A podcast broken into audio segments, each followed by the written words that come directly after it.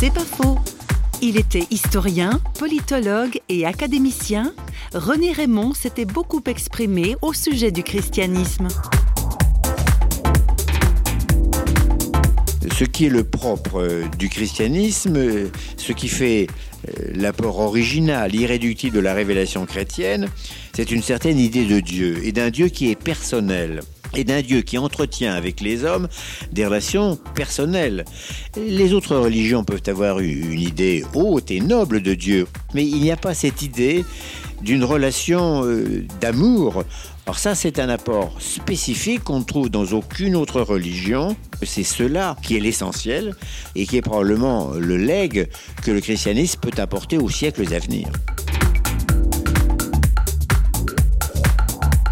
C'est pas faux, vous a été proposé par Parole.fm.